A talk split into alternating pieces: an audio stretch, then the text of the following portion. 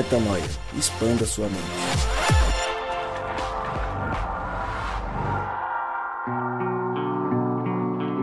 Sim, sim, sim, está no ar mais um podcast Metanoia e você é muito bem-vindo a expandir a mente mais uma vez conosco.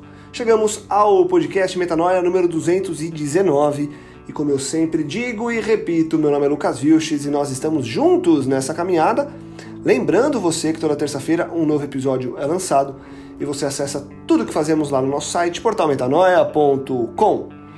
Episódio passado, nós começamos a conversar sobre paz. O que é paz? O que é falta de paz? O que é viver em paz? O que é viver sem ela? A conversa foi boa, cheia de, de nuances e de expansões de mente, e como o tema é muito profundo, a gente resolveu continuar falando sobre ele. Então hoje a gente continua com o centro da nossa mensagem sendo o tema paz, óbvio que com uma outra abordagem. Então você que está chegando agora no podcast Metanoia número 219, eu te faço um convite. Volte um, escute o 218, reflita conosco, caminhe com a gente para que você consiga pegar a nossa discussão no mesmo pé que nós estamos. E eles estão juntos e mais uma vez aqui comigo para conversarmos sobre esse tema que foi tão bom no episódio passado e deve continuar com sua profundidade. Mari Moraes, bem-vinda mais uma vez. Muito bom estar contigo. Valeu, Lucão. Obrigada por estar aqui de novo. Obrigada a todo mundo que ouve a gente, constrói tanto tanta oportunidade de se aproximar um pouquinho da face desse Deus que a gente ama tanto.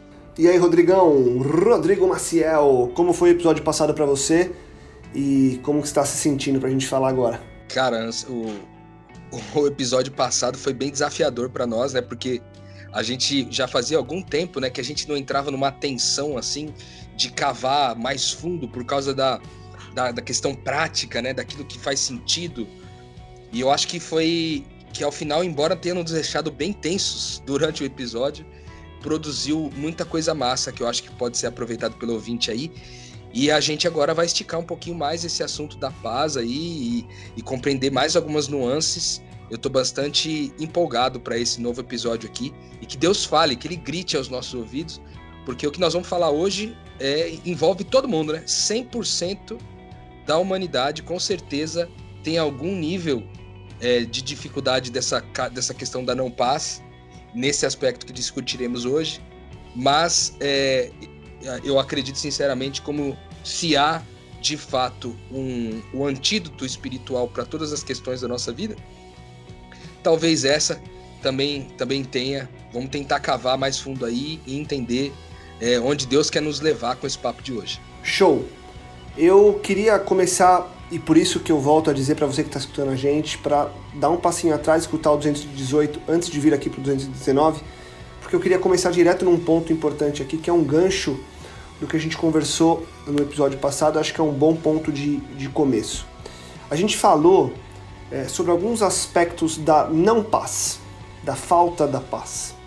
É, mas a gente falou de forma muito superficial, até porque a gente estava ainda. Nós buscamos durante todo o episódio conceituar o que é essa vida em paz.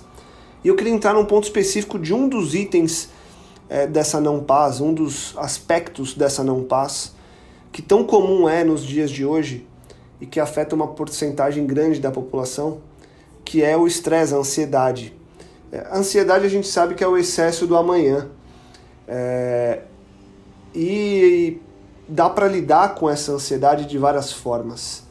E aí eu queria, antes de começar a conceituar, para também não me estender e não tomar algumas respostas, como vocês enxergam a ansiedade dentro desse tema paz? Mari, a ansiedade para. Na verdade, mentira. Vou começar pelo Rodrigo. Episódio passado com você com a Mari, vamos inverter o início. Rodrigão, ansiedade. Como que a ansiedade é, está dentro desse tema paz? O que você acha importante de bate-pronto a gente trazer sobre a ansiedade, sabendo que é um tema, é um conceito importante para nesse nosso tema aqui é, que a gente está lidando agora? Bom, eu entendo que se a gente falou sobre o ambiente de não paz é, ser muito caracterizado pela questão do medo, né? A ansiedade nada mais é do que uma espécie de medo. Medo do que vai acontecer amanhã, medo da insuficiência, medo da dor no futuro. Enfim, é, ela tem a ver com medo, né? Então, eu acredito que falar sobre ansiedade é falar sobre esse ambiente de não paz é, e se a gente de alguma forma consegue sair dessa desse ambiente e entrar num ambiente de descanso da alma, como você citou no podcast passado, né? Então acho que o grande desafio para nós hoje é tentar é, encontrar os caminhos que, que vão nos tirar dessa ansiedade, desse medo, de todos esses medos possíveis que falamos por aqui, é, e ser levados, conduzidos a esse ambiente de paz, onde essa ansiedade não nos perturba mais. Bom, eu acredito que a ansiedade nada mais é do que medo do futuro. E como o Rô falou, né? E eu acho que a gente chegou finalmente uma coisa perto de um conceito de paz que define como a consciência de que Deus é bom, né? Convicção, a consciência de Deus, ou seja, a convicção de que Deus é bom.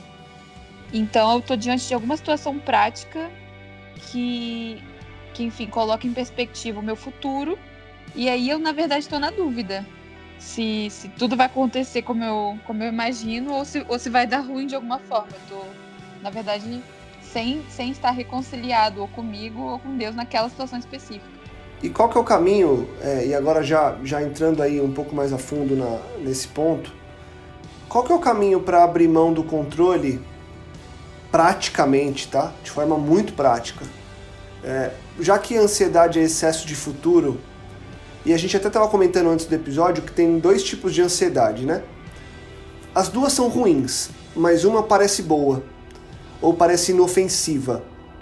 Que é aquela ansiedade do tipo, estou ansioso para que chegue logo é, o final de semana, porque eu tenho algo muito legal no final de semana para fazer. Por que, que ela é inofensiva, ela parece inofensiva, mas não é? Porque no, é, por trás disso existe alguma coisa é, que me diz ou que força que eu não experimente o que a semana tem para me entregar. Eu teria que estar ansioso pelo dia de amanhã por não saber o que vai ter amanhã. E não pelo sábado ou pelo domingo por ter certeza do que vai acontecer. E pensando nesse ponto, vem a outra, o outro lado da ansiedade, que é a ansiedade ruim, mas você vê que a natureza das duas é a mesma, né? A ansiedade ruim é aquela de é, pô, se eu tomar uma decisão hoje, sei lá, com relação ao, ao meu trabalho, com relação à minha família, com relação a qualquer coisa, é, a ansiedade ruim é aquela que me causa o medo, o medo de eu não saber o que vai vir amanhã. É, e aí, eu falando para vocês agora, me veio à mente aqui que na verdade a raiz delas é a mesma, né? Porque se a ansiedade boa que eu tô chamando é aquela que me dá vontade de chegar logo no domingo porque eu tenho um compromisso, mas não me dá vontade de viver o amanhã por eu ter por eu não saber o que vai ter amanhã, e a ansiedade ruim é o medo do amanhã por eu não conhecer, no fim das contas, a ansiedade e o medo e por consequência a falta de paz, vocês acham, e na verdade acho que eu respondi, mas eu queria saber a visão de vocês, é, para você está atrelada a falta de tranquilidade em deixar 100% do controle na mão de Deus? Cara, eu estava aqui pensando enquanto você estava contextualizando aí, Lucas, e me veio à mente é, uma coisa que é até um pouco clichê, mas a gente consegue encontrar isso no, na, nas Escrituras. Em Mateus, no Evangelho de Mateus, capítulo 6, versículo 27, diz assim: Quem de vocês, por mais que se preocupe, pode acrescentar uma hora que seja à sua vida? uma pergunta interessante. Porque na prática, a gente não tem o dia de amanhã, né? A gente não tem, ele não. A, a gente não tem convicção de que a gente vai estar acordado, vivo e com saúde para lidar com o próximo domingo, né? Ou para lidar com o dia de amanhã, ou que, ou que seja de uma hora só para frente. É, isso é meio engraçado porque ele é meio paradoxal, né? Porque, de alguma forma, isso mostra que nós temos fé. A ansiedade é quase que uma constatação de fé. Apenas uma constatação de fé na direção talvez errada. Porque, veja, se eu creio que, se eu tô ansioso por, pelo domingo, eu tô crendo numa coisa que eu não tô vendo que é eu estarei vivo e saudável no domingo que vem. Então, há uma constatação de fé aí. E que eu acho que é bom, que mostra que nós não somos ser, humano, é, ser humanos totalmente desprovidos de fé. Porque fé em alguma coisa nós temos. Agora, o que Jesus estava fazendo nessa contextualização aqui de Mateus 6, né? Quando ele fala sobre, pô, não andem ansiosos com coisa alguma, né? É, vocês, vocês não, não conseguem adicionar uma hora que quer na sua vida. Vocês não precisam estar preocupados com o que vocês vão comer, do que vocês vão vestir ou beber. Busque primeiro o reino de Deus, sua justiça, tal, tal, tal. Então ele está vindo aqui contextualizando o valor de não ficar ansioso, mas ao final ele deixa essa pergunta intrigante que independe da religião, independe de uma perspectiva de fé. A pergunta é: você tem é, o futuro na mão, seja ele o futuro de curto, médio ou longo prazo? A única coisa que você tem é o hoje. A única coisa que você pode atuar é hoje. Não tem como fazer isso para domingo. Você pode fazer um planejamento para viajar, tipo assim, sei lá, comprar uma passagem, ou sei lá, se você vai num lugar perto, você comprar um ingresso para assistir um, um show, etc. Mas o ingresso não é o próprio show, né? E nem a passagem de avião é a própria viagem. Então, eu fico pensando que o, o grande desafio para a gente com relação à ansiedade é crer numa informação de que a gente estaria vivo e saudável num determinado dia. É, no caso da ansiedade positiva, como você falou, né? Se é que a gente pode tratar assim. E o caso da ansiedade negativa, que é o medo do que pode acontecer, é a mesma coisa. Eu também não tenho domínio, por não ter o domínio do dia de amanhã, eu não tenho controle sobre isso. E se eu não tenho controle sobre isso, é uma ação inteligente, nem sequer espiritual, é uma ação inteligente não tomar conta disso. Agora, colocar isso na prática parece cada vez mais difícil. Né? É, eu acho que a ansiedade, como, como você falou, assim, é uma coisa que comete muita gente e eu acho que existem graus, né, para as coisas, sendo bem prática. Existe a ansiedade que ela se torna um quadro clínico, que ela é causada por questões às vezes bioquímicas. Já tem muitos estudos que associam o intestino ao cérebro, né, ao segundo cérebro. E o que você come pode estar definindo suas emoções e esse grau ele precisa de uma resposta médica, né, e psicológica. Aqui é, a gente está tentando alinhar as crenças no sentido de, de pessoas que estão em condições de pensar, que não foram tomadas pela ansiedade dessa forma, e que ao tecer entendimentos né, de autoconhecimento, conhecimento sobre Deus, elas possam mudar a realidade em volta delas. É, na perspectiva cristã, Hoje foi muito curioso o Lucas tocar nesse assunto da ansiedade, entre aspas, boa, porque eu recebi uma mensagem, assim, cinco minutos antes do, de começar o podcast, da Gabi, falando de uma metanoia que ela teve ouvindo um sermão exatamente sobre esse tipo de, de coisa. Em que o pastor ele desenvolveu o mandamento não cobiçarás, né, a, a cobiça, como um pecado de desejar qualquer realidade que não seja a sua. E nesse sentido, você não querer viver a tua semana até chegar o domingo significa que você significa que você está rejeitando a vida que você que você tem, sabe? Você está rejeitando a possibilidade de, de ser curado, de curar pessoas ao seu redor, de lidar com as questões, inclusive por meio da cruz, com tudo que te rodeia.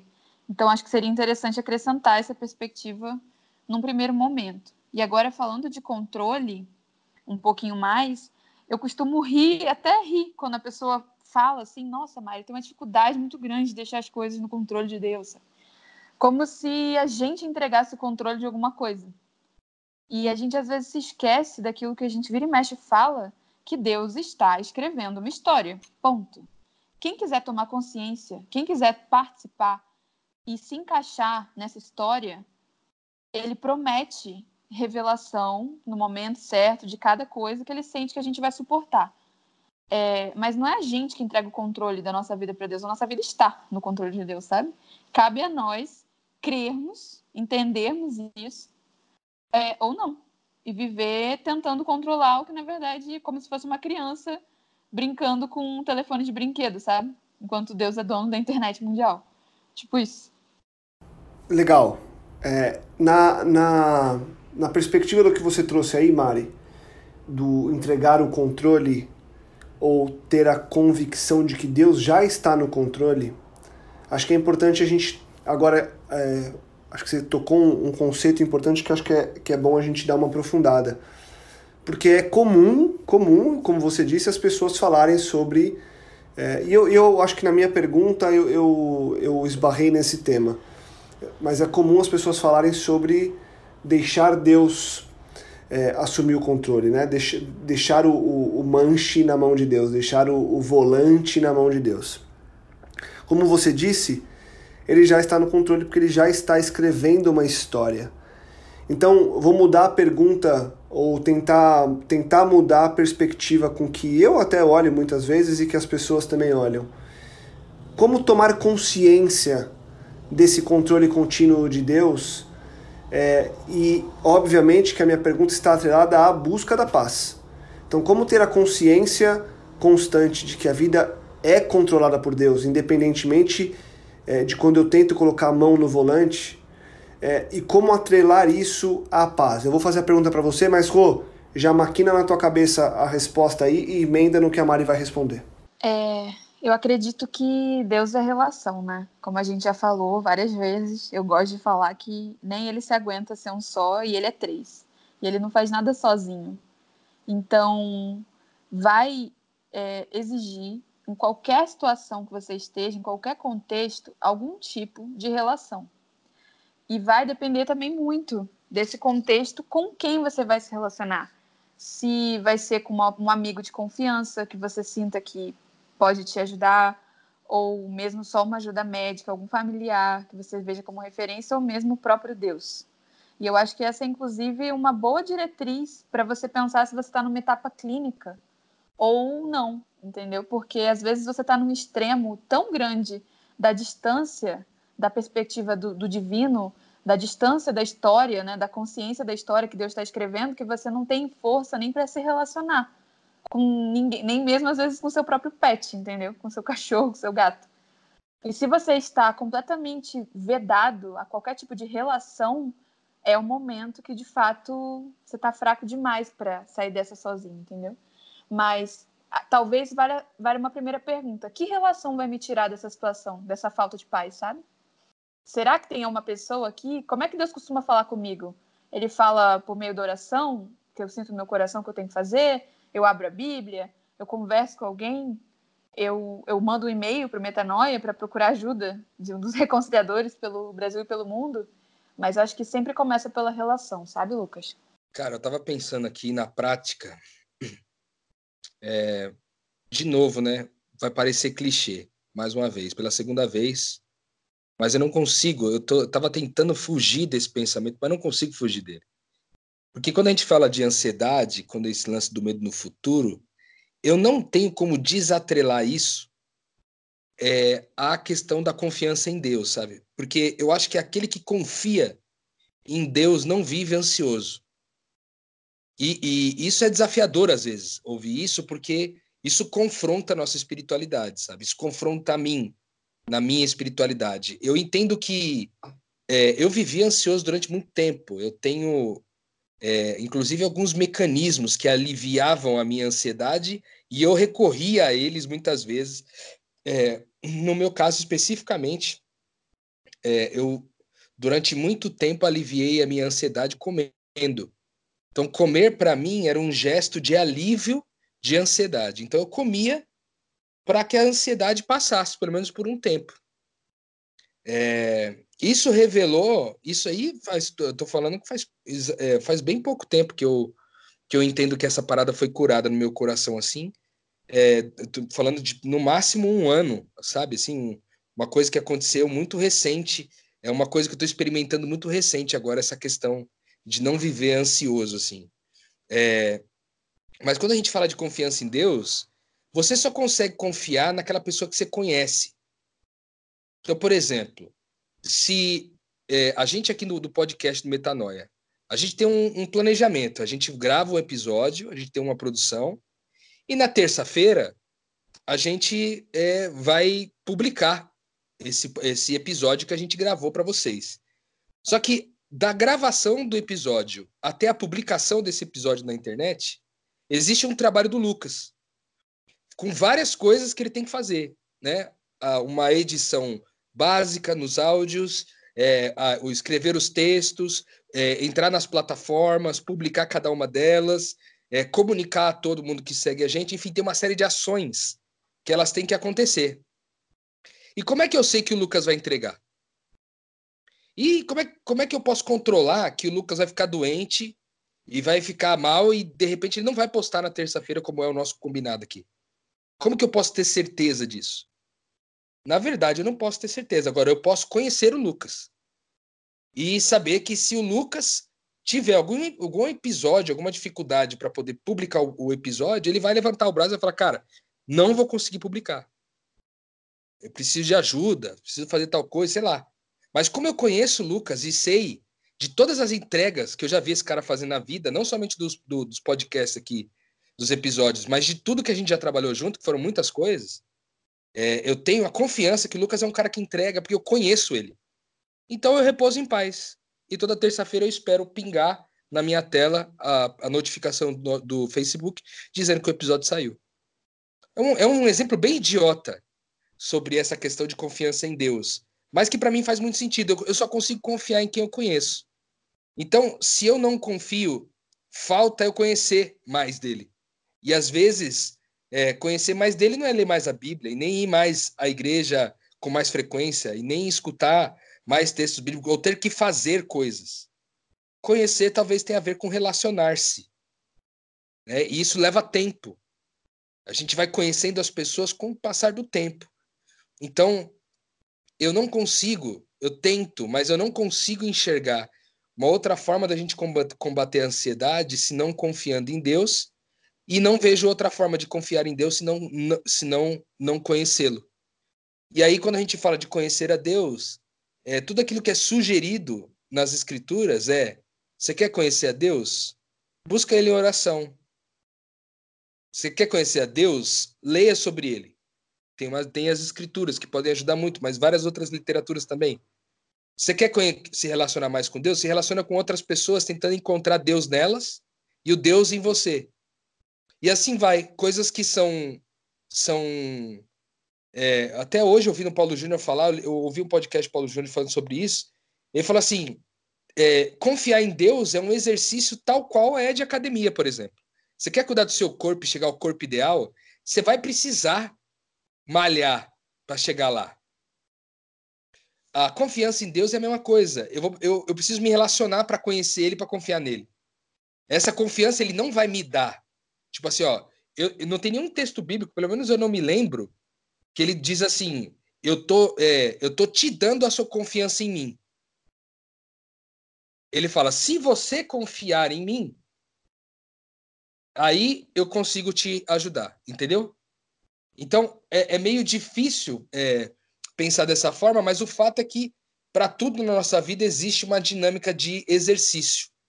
E eu acho que o exercício da fé, o exercício do conhecimento de Deus, é se relacionar com Ele. Aí não tem outra alternativa. Agora a pergunta que fica para nós é: se eu tenho eu, tô, eu tenho um nível X de ansiedade e ele não é patológico, como é o caso que a Mari falou aí, o que, que eu faço com isso agora? Como que eu posso me relacionar com Deus para conhecê-lo de tal forma ao ponto de confiar nele? É isso que fica a pergunta. Eu, é, eu sei que é meio clichê, mas não consigo sair desse buraco. Para mim é muito difícil sair uhum. desse buraco aí. Mas eu, eu, eu queria dar uma boa notícia também. Porque se, for, se, se tudo isso fosse sobre lógica, sobre causa e efeito, sobre uma técnica, a gente estaria ferrado. Mas eu vejo na prática que Deus ele nos, não nos deu só um pedido de confiança, ele nos deu ele. Ele nos deu é, a presença do próprio Espírito Santo é, derramado aqui em nosso meio. E todo aquele que o invocar de todo coração vai recebê-lo, sabe? Onde tiver, no meio do, do prostíbulo. Quem invocar receberá, entendeu? E, e essa, esse consolador, eu acho que vem justamente fazer essa ponte. A, a, a Bíblia, a leitura, os amigos, o próprio podcast, tudo isso são meios, mas quem faz de fato a conexão é o Espírito Santo. Não dá para negar, ele nos deu tudo que é necessário para confiar nele. Mas às vezes a gente foca tanto no aba que esquece da referência que é o comportamento de Cristo e também o derramado do Espírito Santo nas nossas vidas, sabe? E essa vida, essa vida que teve, ou que nessa vida em que houve o derramamento do Espírito Santo, ou em que houve a consciência do derramamento do Espírito Santo, é, o que, que ela reflete a partir de agora? Ou a gente já sabe o que é a falta dela, que é essa ansiedade, que é essa falta de paz. É, mas a gente foi muito prático com relação à ansiedade agora. Agora, sendo prático com relação à vida de quem tem essa consciência, o que, que vai, quais vão ser os frutos agora? Qual vai ser a forma de caminhar dessa pessoa que, que teve essa consciência? É, os frutos do Espírito, você usou até sem querer, eu acho, né? uma terminologia bem bíblica. Os frutos do Espírito a gente lê lá, né? Que estão escritos longanimidade, bondade, tralá, tralalá. A gente já sabe muito bem quais são. Paciência, é, eu acho que o padrão, se é que ele existe, das diversas pessoas que, que estavam nessa situação que você falou, e aí a gente encontrou já algumas chaves universais, né? Relação, confiança. Acho que todas, Lucas, todas as pessoas que eu vi que elas que, que creram nessa relação e por meio dessa relação estabelecer, estabeleceram um laço, um laço de confiança em Deus, é, eu vejo que no momento que se segue, mudanças práticas na sua vida vão acontecendo é, de forma que é impossível não crer, não ver que as coisas estão sendo transformadas, entendeu? É, eu poderia dar, poderia ser um podcast só de testemunho sobre isso, é, mas nem sempre são mudanças que a sua vida fica fácil. Mas, por exemplo, é, a gente estava conversando hoje com um amigo, uma menina que, enfim, a gente discipula, ela perdeu o pai a mãe e aí a menina que ela que, que ela tinha uma casa que ela, ela, sustentava, na verdade esse aluguel sustentava a vida dela no Rio Grande do Sul. E aí a, a gente pregou exatamente isso para ela. Falou: "Não tenho pais, não sei por onde começar, minha vida tá um inferno, tenho uma filha para criar, mas eu preciso de ajuda". E a gente falou exatamente isso. Olha, você pode estabelecer uma relação com alguém que eu conheço, porque eu conheço, eu confio e eu posso te dizer que ele pode te ajudar. E aí ela creu resolveu agir como Cristo na seguinte situação. A moça que pagava aluguel à casa dela, que sustentava ela, não, não pagava mais. E ela precisava despejar essa menina. E aí ela tomou a decisão de não despejar mais a menina, porque a menina também tinha uma mãe, pra, uma filha para criar, e era mãe solteira. E a partir desse momento, ela começou a ganhar é, uma série de contratos novos. E, enfim, Deus cumpriu a promessa que ele faz a todos aqueles, que todo aquele que perder em nome dele vai ganhar em dobro seja no que o mundo valoriza ou não. No meu caso também, ao invés de receber um grande milagre, de começo eu fui perdendo algumas coisas, né? E eu percebo a restituição de Deus. Eu acho que estabelecer essa relação gera frutos práticos que não partem de você, mas do mundo que te circunda e vai ser impossível você não testemunhar sobre eles aquelas pessoas que estão caminhando contigo, entendeu? Cara, eu pensei aqui em pedir uma licença para o Lucas aí para eu ler é, uma coisa que eu escrevi no meu Instagram, num post sobre paz, que eu acho que vem bem ao caso para responder a pergunta que ele fez. O tipo, o cara, beleza, o cara recebeu o Espírito e, e ele tomou consciência disso, ele tomou posse disso, ele foi batizado desse Espírito. Como é que ele vive agora, né? E aí eu, eu escrevi algumas coisas aqui que eu acho que podem ser úteis. É, a paz não é tranquilidade, mas é tranquilizar. A paz não é o conforto, mas é, é ser um lugar de descanso. Paz não é a ausência de problemas, mas não deixar é, quem tem problema vivendo sozinho. Paz não é deixar de se preocupar, mas é se ocupar com gente. Paz não é segurança financeira, mas viver repartindo. Paz não é dormir de barriga cheia, mas alimentar o faminto. Paz não é ter controle, mas oferecer a mão em meio ao descontrole. Paz não é se manter sorridente, mas chorar com os que choram. Paz não é encontrar o amor da sua vida, mas perder a vida por amor. Paz não é ter boa reputação, mas ter a coragem de mostrar ao mundo que está ok em errar. Paz não é ter saúde, mas curar. Paz é repousar o meu medo, culpa vergonha e ansiedade em Deus. Isso não significa terceirizar os meus problemas para Deus, mas confiar no que Deus disse a meu respeito, que eu sou um filho dele e ele é meu único pai. Eu sou amado e eterno, sou como Cristo.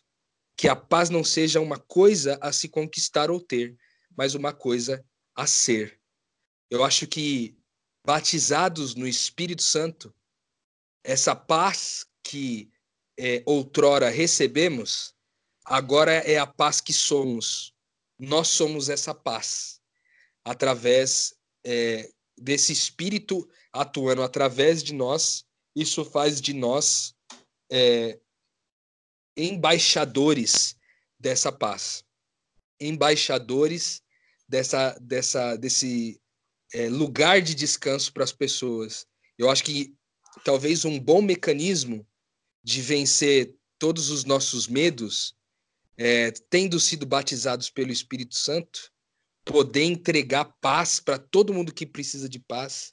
E nisso, recebendo tanto poder de Deus para levar paz aos nossos irmãos, ter a ciência de que todo rio tem uma fonte e que da fonte é possível nascer árvores é, que, que, crescendo rápido, darão lindas copas e aves farão ninhos em, seu, em, em suas copas. Eu acho que isso, é, para mim, é, faz todo sentido nesse cara que foi batizado no Espírito e agora ele não é só alguém que desfruta da paz, ele é alguém que oferece essa paz para aquele que não está em paz.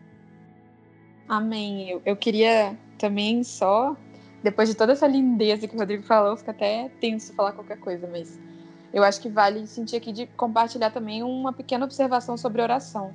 Porque às vezes a gente pensa assim, tá, eu tenho que estabelecer uma relação com Deus, então eu tenho que confiar em Deus, então eu preciso que ajoelhar todo dia do lado da minha cama antes de sair de casa.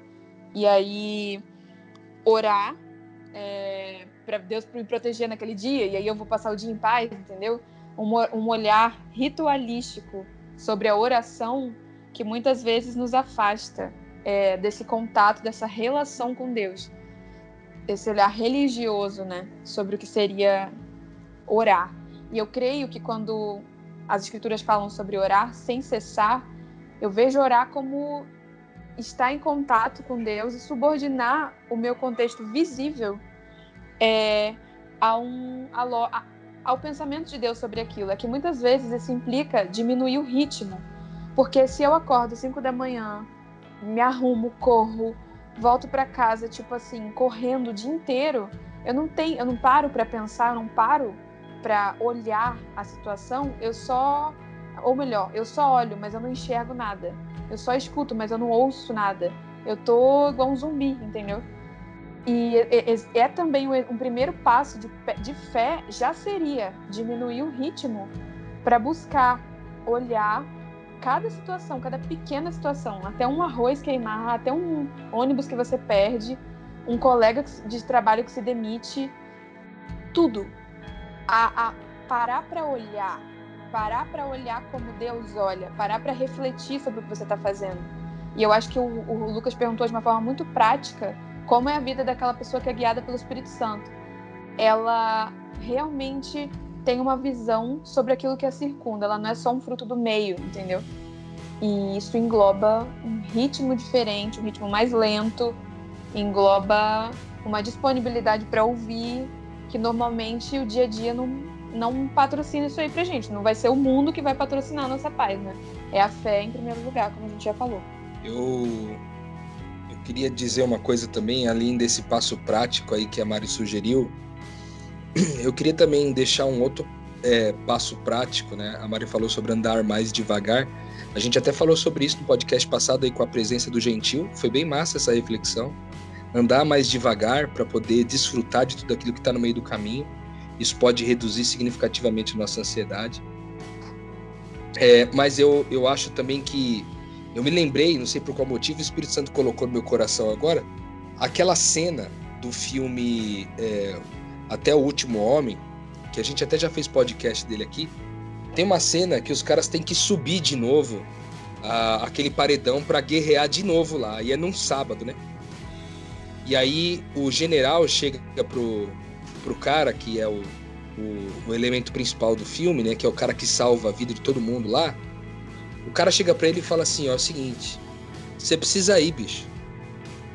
É, eu sei que hoje é sábado e não é sua fé e tal, você, você, você não, não, não poderia ir, mas você precisa ir, sabe por quê? Aí ele perguntou por quê, ele disse assim: porque os caras, eles podem não ter fé, mas eles têm fé na sua fé.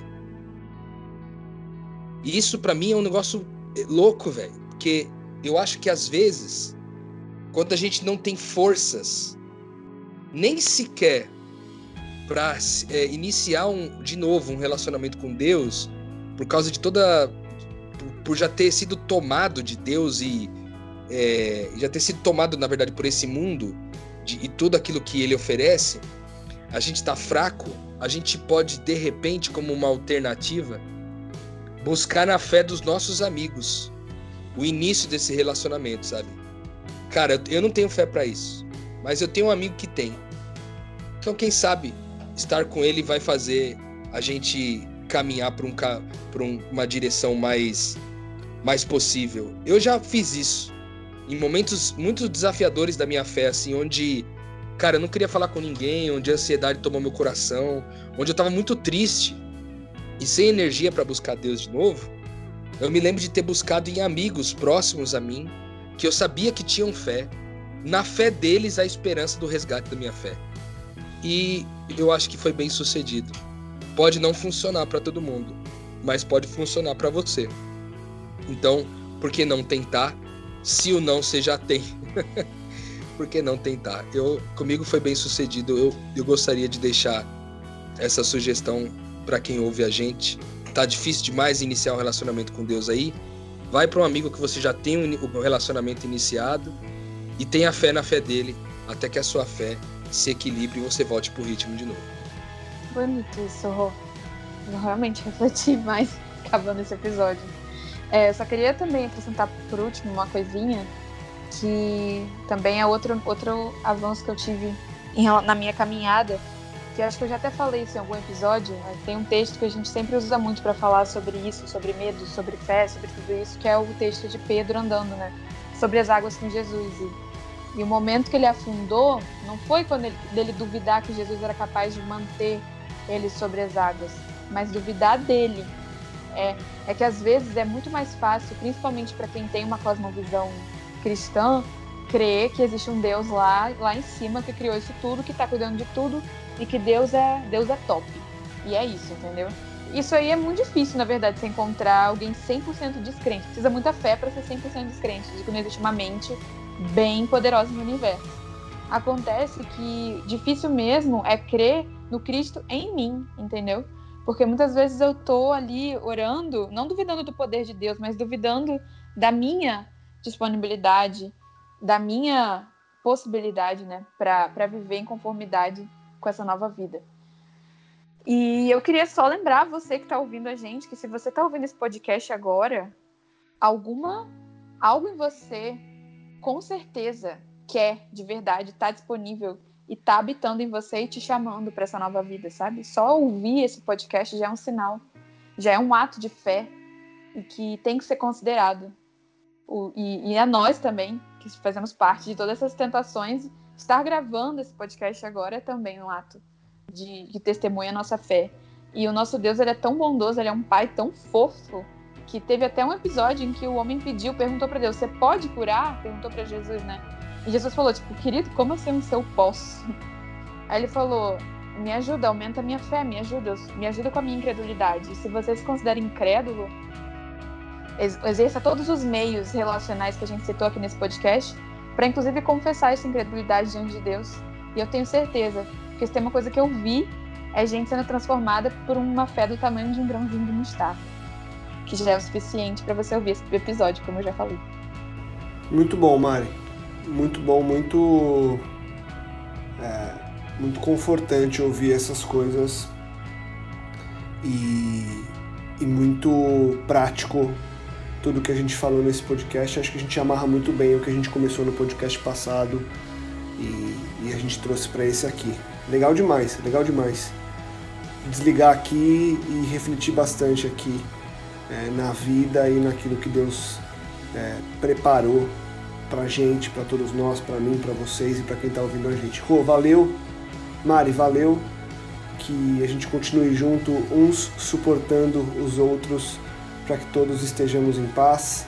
E você que está escutando a gente, fique em paz, busque a paz e saiba que é, Deus está no controle, Ele sempre estará e isso, com a certeza de que Ele é bom, deve nos trazer a paz necessária para a gente tocar todas as coisas no aqui e agora.